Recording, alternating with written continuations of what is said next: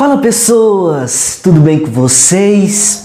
Instrutor Samuel Santana aqui e hoje nós vamos falar sobre as três principais qualidades, ou seja, as três principais características de um profissional para ser um bom socorrista, para ser um bom profissional dentro do atendimento pré-hospitalar.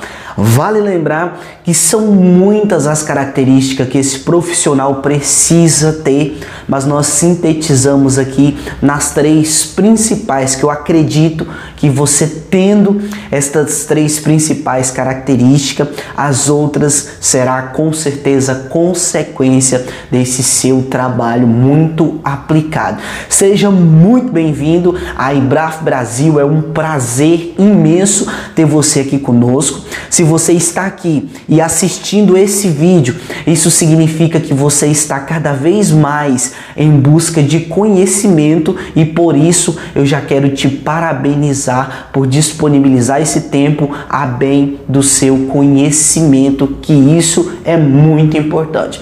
Pessoas, esse vídeo que nós estamos fazendo hoje é a pedido de uma de nossas alunas, a qual, por meio do Instagram, do YouTube, eu não lembro qual foi a solicitação, por onde foi a solicitação dela, mas enfim, ela pediu assim: olha, instrutor, lista pra gente, digamos assim, três principais características para, que você seja um bom profissional dentro do atendimento pré-hospitalar, ou para que você seja um profissional diferenciado dentro do atendimento pré-hospitalar. E pessoas tem muitas características. Trazer para três, ou seja, sintetizar para três características, não foi uma tarefa fácil, mas como profissional e conversando com outros profissionais também, eu decidi colocar as três principais características e lá vai essas características para você também.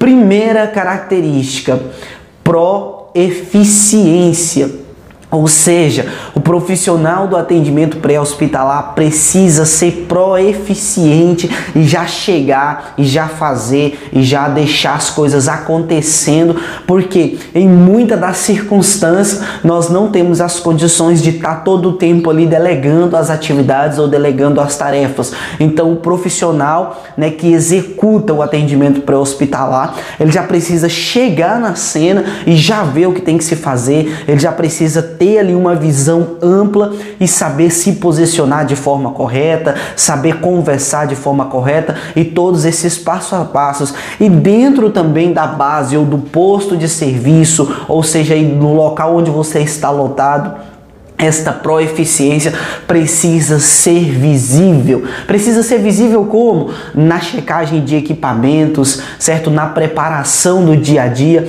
Até porque nós temos o seguinte: digamos aqui, um profissional é, que não é proeficiente, que não toma atitude, que não faz acontecer. Ele chega lá, por exemplo, no dia de trabalho, certo? No posto de serviço, assume lá a sua função, certo? Mas por algum motivo, porque ele não gosta, digamos assim, de ser proeficiente, ele deixa as atividades dele, vai deixando, vai, vai empurrando com a barriga durante o dia e não realiza essas atividades. Mas tem um pequeno detalhe diante dessa circunstância certo? No trabalho dele ali, ele executa ali várias coisas, acaba esquecendo outras, porque às vezes pela falta de proeficiência, ele acaba ficando atrasado com as suas atividades. E em um belo momento acontece aí uma, um, digamos assim, um atendimento externo e ele precisa deslocar. Chega lá, temos aí uma parada cardiorrespiratória, digamos assim. Porém, quando o profissional pega lá o DEA, o desfibrilador externo automático, para realizar ali né, o, o processo, para realizar o choque nessa vítima, ou seja, para chocar esta vítima, o DEA estava descarregado. Opa! Mas não viu? Precisava ter visto, certo? Então, ó, a proeficiência ela causa benefícios e a falta dela causa malefícios também. E aí, alguns podem dizer assim: ah, ah, mas foi é, negligência, ou imprudência, tal, imperícia, tal. É, mas espera aí, tudo estava ligado a proeficiência, certo? Se esse profissional tivesse proeficiência, não chegaria possivelmente a esse ponto. Segunda dica e uma dica muito importante também, pessoas comunicação. O profissional precisa ter uma excelente comunicação. E olha, eu vou falar a verdade para vocês, com a minha experiência, com o que eu tenho vivido nos últimos dias, certo? Eu estou percebendo que a comunicação ela é cada vez mais necessária, porque eu canso de presenciar profissionais bem qualificados, mas que a comunicação muitas das vezes está muito deficiente e que não consegue falar o que deveria ser falado da forma que precisaria ser falado. E isso muitas das vezes causa uma turbulência muito grande no posto de trabalho, no local que você está alocado, na sua família, com as pessoas da sua convivência no âmbito ali de trabalho. Isso causa uma turbulência muito grande muitas das vezes pela dificuldade de expressão, pela dificuldade de comunicação.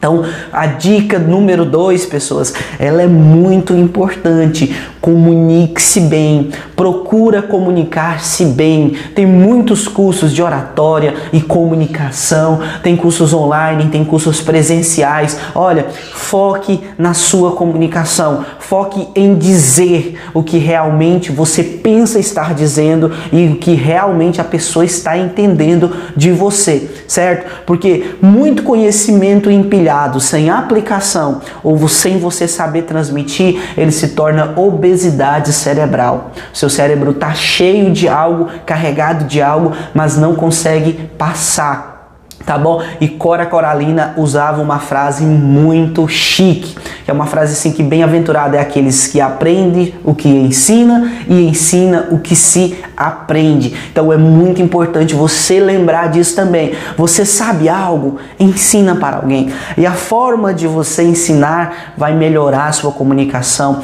Sempre que você for cobrar algo de alguém, ah, mesmo que você seja superior, seja sempre que você for cobrar algo de alguém, seja coerente na sua comunicação para que a pessoa entenda realmente o motivo daquela cobrança e não leve para o lado pessoal. Muitas das vezes as pessoas acabam levando as coisas para o lado pessoal devido à comunicação ser deficiente. Você está fazendo uma cobrança normal do trabalho e a pessoa acaba levando para uma provocação pessoal.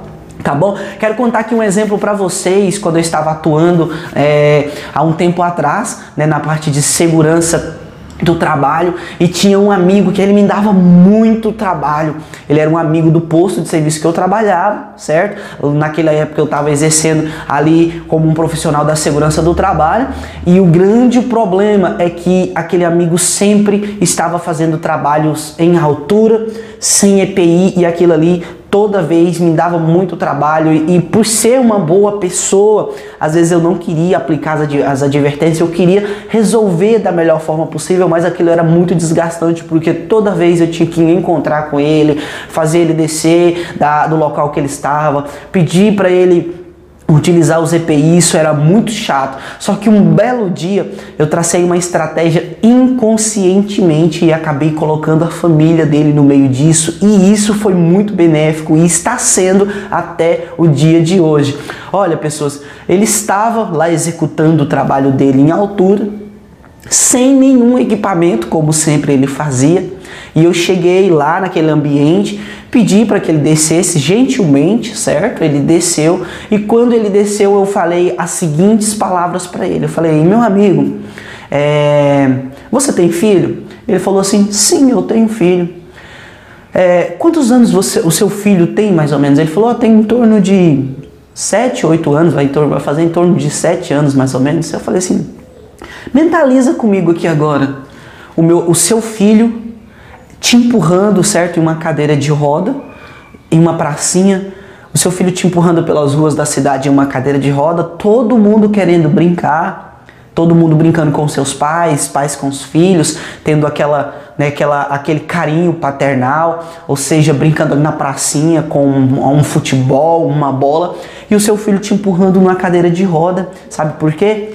Porque você não quis utilizar o EPI certo? E acabou caindo, teve um trauma, teve um trauma aí a nível né, cervical, teve um trauma aí na coluna, acabou é, ficando né, tetraplégico ou paraplégico e certo? A empresa infelizmente teve que te encostar porque você não está mais apto para a função e o seu filho não tem mais um pai 100%, né, digamos assim, naquele momento ali, para poder estar é, juntos, gozando ali daquele momento de pai e filho. E ele parou e ficou muito atônito, ficou parado naquele momento e me olhando. Eu falei, meu querido, uma coisa é acontecer isso na sua vida, sendo que você não causou, porque eu sei que tem muitas pessoas aqui agora que estão me assistindo que tem alguma deficiência, certo? E isso é extremamente, digamos assim, comum, normal, desde que você não causou isso. Mas quando é por negligência, por imprudência, por imperícia, digamos assim, o resultado psicológico pode ser totalmente diferente de algo que você não causou. Quando você não causou, você não tem culpa.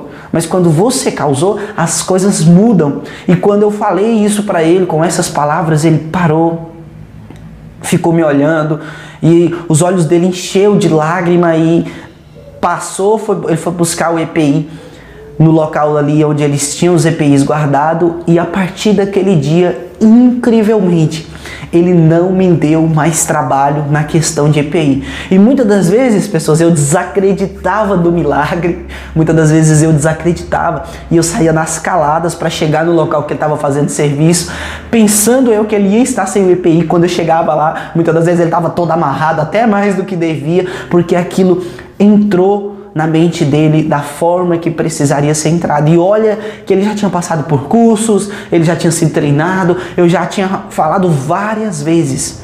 Então, não é o que você fala, é como você fala, é como você aplica isso, tá bom? Espero que você tenha entendido essa dica. Dica número 3: humildade. Dica número 1 um, nós falamos né, sobre proeficiência. Dica número 2 nós falamos né, e, é, sobre a importância da comunicação. E a dica número 3 falar sobre humildade. Mas Samuel, humildade. Pessoas, a gente está vendo, a gente, nós estamos num mundo de muita qualificação. Nós estamos em um mundo de mestrado, doutorado, estudo lá fora, Harvard e isso e aquilo, mas nada disso pode mudar o que está aqui dentro, esse sentimento de humano para humano, de pessoa para pessoa. Seja humilde nas coisas que você faz, seja humilde nas coisas que você almeja, seja humilde no seu dia a dia e com as pessoas que estão à sua volta. Sabe por quê? Tem até uma frase bíblica, não me importa qual que é a sua religião, não estou aqui falando de religião, estou falando aqui de Deus, de Bíblia, certo? É, tem até uma frase bíblica, de, bíblica que diz assim que os humildes herdarão a terra, certo? E que terra é essa? Digamos assim que a terra representa para nós a riqueza, certo? O benefício, a oportunidade pela humildade.